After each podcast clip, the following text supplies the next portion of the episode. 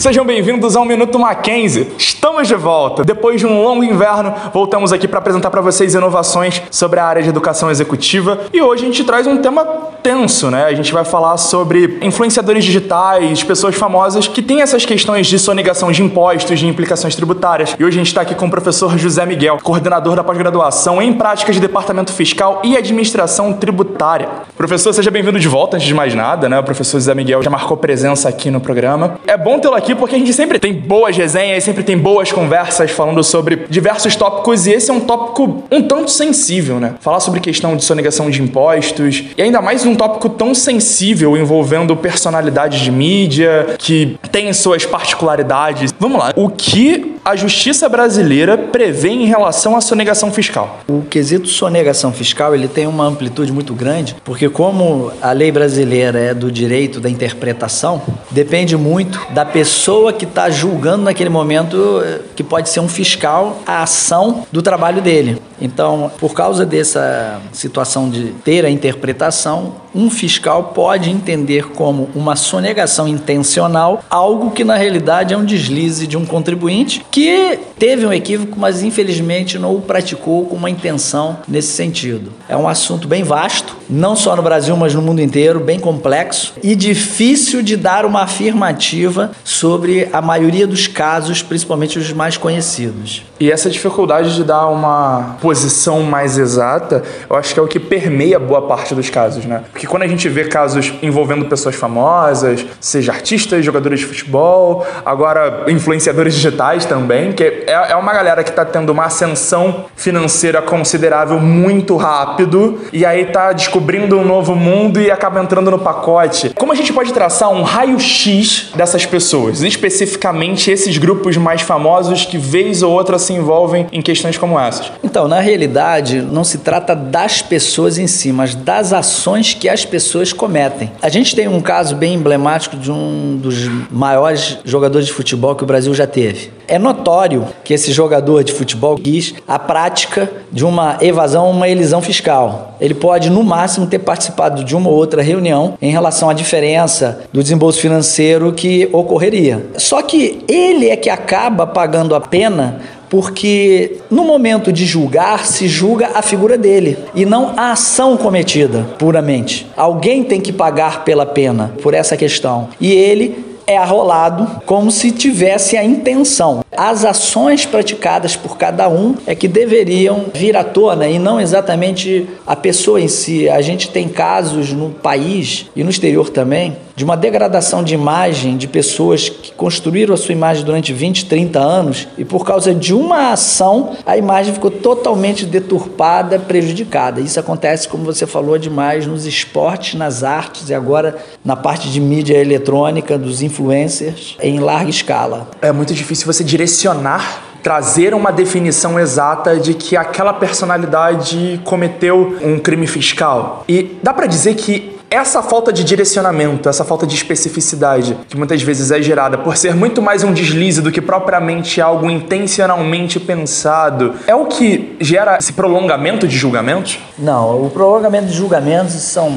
peças que vão colocando, informações adicionais que vão colocando. Eu vou tentar ser menos tecnicista e mais prático. Nas discussões, principalmente judiciais, perfeito? De ambos os lados, então é o que se diz. Demora anos para se julgar um caso desses até se chegar uma conclusão definitiva. Mas o pior não é isso. O pior é que a maior parte dessas pessoas, elas são assessoradas de uma maneira em que quem quer se dar bem é o assessor. Esse é um ponto que eu gosto de destacar. Dos casos que passaram por mim, a maior parte dos deslizes foram pessoas que chegaram com receitas milagrosas ou propondo ações milagrosas, movimentos milagrosos, em que eles iriam ganhar muito dinheiro para o padrão dele, mas que para essas celebridades aquilo era só mais algum dinheiro. Perfeito? É o caso desse jogador de futebol e muitos artistas principalmente. Jogadores de futebol eles emplacam mais porque a vida profissional é curta quanto jogador. Depois viram técnicos, etc. Mas a vida profissional é curta. Artistas duram mais e influencers digitais é uma incógnita porque é uma coisa recente. Entretanto, eu gosto de citar dois casos que passaram por mim que me chocaram, que são casos que eu coloco um alerta principalmente para as pessoas do esporte. Um deles foi um jogador de futebol que está retornando ao Brasil agora, passou acho que 12 anos no exterior, está voltando agora para o Brasil. E quando eu peguei o contrato dele, ele fica com 30% de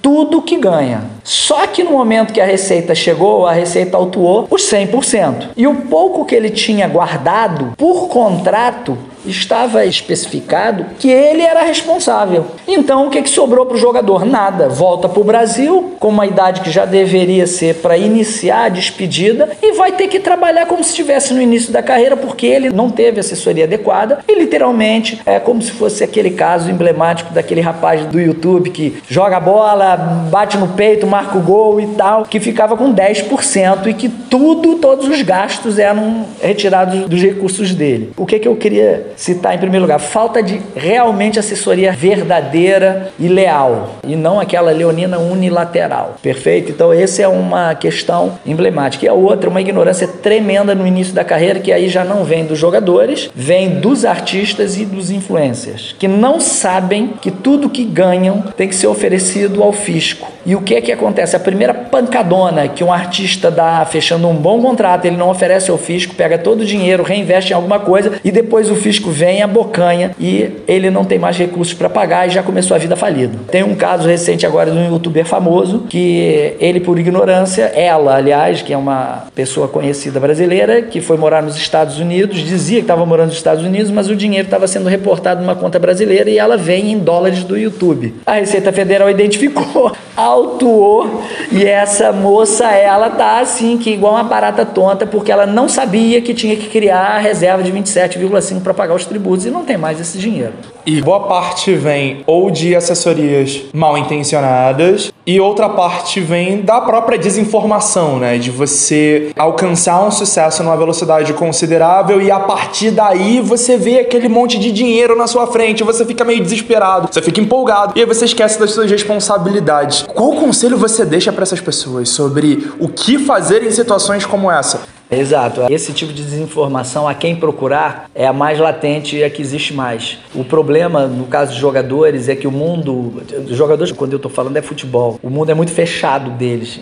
As assessorias são sempre as mesmas. Eu gosto de citar que os grandes clubes têm poucas assessorias a jogadores, são sempre as mesmas, e eles são mais ricos do que os jogadores, só que não aparecem nem um quinto do que os jogadores aparecem. São pessoas milionárias, low profile completos, afastados. No mundo mundo das artes, isso aconteceu muito. Você tem cinco, seis assessorias jurídicas famosas que assessoram os artistas. No mundo do YouTube, você está começando a ver agora poucas assessorias realmente conhecidas. E eu gosto de dizer que, como a pessoa não teve preparo para encarar essa bolada que você citou, ela vai aonde? Vai a essas pessoas que estão à disposição delas imediatamente na frente delas. E aí elas entram nesse ciclo vicioso ao invés de ir para outros que têm conhecimento maior, na maior parte das vezes, e em outras vezes uma fome, né, que não, não chega a ser uma honestidade, mas uma fome menor. E aí, no final das contas, o que acontece é que o próprio ecossistema em que essas pessoas vivem, ele acaba alimentando essa estrutura predatória,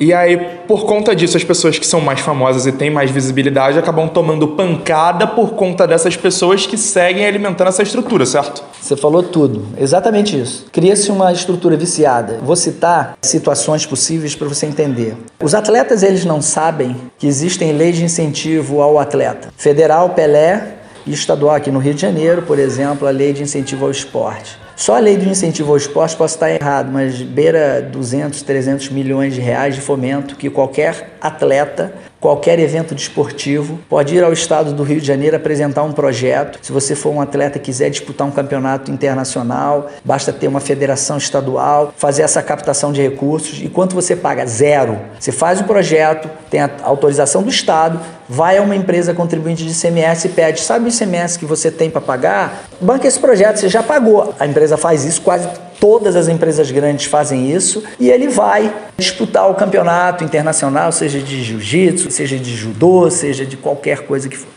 Tem que ser esporte. A mesma coisa existe para as artes. Existe a lei de incentivo municipal do ISS, que é mais fácil ainda, e a lei, a antiga lei Rouanet, que agora recebeu um novo nome e que vai para casa do bilhão a nível federal Por que eu estou citando isso? Para demonstrar a ignorância que essas pessoas têm sobre o que está ali acessível a eles. Eu posso estar enganado, mas para as pessoas terem uma ideia, no estado do Rio de Janeiro é muito dinheiro, sobra todo ano. No município do Rio de Janeiro é muito dinheiro, sobra todo ano. E pouquíssimo do imposto de renda das pessoas jurídicas de grande porte é revertido para a Lei Rouanet e Lei Pelé. Porque as pessoas têm a capacidade de produzir projetos para si, porque vão precisar desses recursos, não sabem que isso existe. Isso se chama o que você disse, vício de imagem, vício setorial. Então elas ficam viciadas em rodar, rodar e cair sempre no mesmo mundo. Essa é uma possibilidade que eu sempre cito para os artistas, sempre cito para os atletas. Então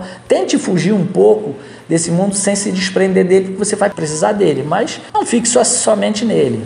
E falando em sair do mundo, a gente vai levar a situação para fora do Brasil, né? Porque toda vez que a gente pensa especificamente nos casos de jogadores de futebol, a gente vê situações fora do país, principalmente ali Itália, Espanha, França, que tem tarifações consideravelmente altas e aí são situações que, como a gente estava até conversando antes, elas acontecem de dentro para fora e também de fora para dentro. Como é essa dinâmica e o quanto essas variações acabam atrapalhando quando a gente vai fechar a conta? A maior parte dos países tem acordos internacionais para não ter uma bitributação. O problema não é com a bitributação, não é com retirar dinheiro da Espanha e trazer para o Brasil. O problema são com os paraísos fiscais em que um artista, um jogador diz que tem um domicílio. O jogador não, mas mais artistas dizem que tem domicílio nas Ilhas Caimã, nas Bahamas, e a gente sabe que não é. Leva a tributação lá que é muito baixa. E isso é o principal problema em relação à tributação entre países. O grande problema não é esse. O grande problema é as estruturas empresariais que eles criam para tributar menos. A Lei Pelé agora deu uma clareza, agora não, já a Lei Pelé é 2015, salvo engano, deu uma clareza muito grande a tributação desses jogadores que você está falando. Então, o jogador ele tem direito a pegar até 40% de tudo que ganha do clube e jogar como direito de imagem. Então, nesse sentido, ficou muito mais claro. Mas esse jogador que eu citei, por exemplo, logo no início, ele foi para fora do Brasil antes da Lei Pelé. E a interpretação foi que ele não poderia ter ganho o dinheiro dele dentro de uma pessoa jurídica que tinha o direito à imagem dele. Eu, particularmente, acho isso cúmulo. Por que, que eu acho cúmulo? Porque se eu pegar o que ele ganha e dividir pelos jogos eu duvido que o clube dele ganhe nos jogos o suficiente para pagá-lo. Ganha com o quê? Com os acordos de imagem, de comerciais, o direito de usar aquela imagem do jogador e trazer recursos. Então, como é que o governo quer tributar esse jogador como salário se é impossível gerar salário através da operação jogo de futebol? Então, essa é uma questão que eu gostaria de levantar. Acho que há uma falta de coerência nessa autuação, por acaso, porque atribui 100% de proibição, tanto é que surge a Lei Pelé depois e diz: não, até 40% você pode. Muito mais coerente, pelo amor de Deus. E isso acontece não só com jogadores, mas também com artistas e outras sumidades. Não, apare... não acontece com o empresário, por quê? Porque o empresário é sócio da empresa, então ele recebe pela empresa e não se discute. O jogador não. O jogador é a força de trabalho dele, o artista é a força de trabalho dele. Então se questiona se ele pode agir por intermédio de uma empresa. Então, Zé, vamos lá, para fechar. O que, que, pode ser feito para mudar o ecossistema predatório que existe, para levar o conhecimento para as pessoas e principalmente para que essas mesmas situações que são absurdamente recorrentes parem ou diminuam? Exatamente o que a Mackenzie faz, é levar conhecimento aos outros. E se essas pessoas, artistas, atletas, influencers, tiverem acesso à informação que nós estamos conversando agora e tiverem condições de ir atrás desse conteúdo que eles precisam, eles não vão cair nessa mesmice viciada que os outros, infelizmente, já caíram e a maioria virou escravo. E podem performar bem mais. A gente percebe que hoje no mundo dos esportes das artes, os que se deram muito bem são aqueles que tiveram amparo lateral familiar ou então realmente pessoas de alto nível honestas do lado. Eu gosto de citar o caso de um jogador de futebol que foi eleito o melhor do mundo e é o melhor do mundo mesmo parado, que usa uma camisa 10 que é da foi da seleção brasileira e o que ele faz hoje nos esportes. Por quê? Eu vi uma entrevista com ele muito interessante, ele falando assim: "Eu não tive nada disso. Agora eu tenho, eu posso dar para os outros". Então ele está levando condições dessas pessoas a irem mais alto. Claro que ele tem a fatia dele, mas com certeza é bem menos do que a maior parte desse regime predatório colocou. E levar o conteúdo escolar, docente, fazer o que a Mackenzie faz, levar através de eventos, podcasts, é conteúdo informativo de alto nível. É a única solução. E você falou agora da Mackenzie, aproveitando até para mudar de assunto, a gente tá vivendo aqui dentro da Mackenzie um clima de ansiedade absurdo, né? Porque a sede nova de Botafogo finalmente vai sair, meu povo. E vim para cá, tava conversando com os funcionários, conversando com o próprio Zé, e assim, o clima aqui na Mackenzie é de ansiedade, é de expectativa para essa nova sede. As primeiras turmas de pós vão para lá muito em breve. Professor, como é que tá a expectativa para essa sede nova? Olha, tá enorme, os alunos estão ansiosos e os professores acho que talvez mais até, né? Até porque a sede é linda, é de primeiro mundo, uma estrutura fabulosa, num dos pontos mais nobres do Rio de Janeiro e está trazendo um conforto totalmente diferenciado ao mercado docente, a alunos, e veio aí uma novidade em escola parruda de negócios, que a Mackenzie está entrando com toda a estrutura que ela tem de alta performance executiva, né? E isso é uma novidade que vai vir acelerando os corações de quem quer se preparar para o mercado. Professor José Miguel, muito obrigado pela presença. Quer deixar um recado final? Bem, agradeço mais uma vez à faculdade e a você por me privilegiarem e desejo que Deus abençoe a todos e uma próxima oportunidade, né? É isso. Um grande abraço a todos. Professor, muito obrigado pela presença e muito obrigado a você que nos ouviu. Esse foi o primeiro episódio da nova temporada do Minuto Mackenzie. Até a próxima.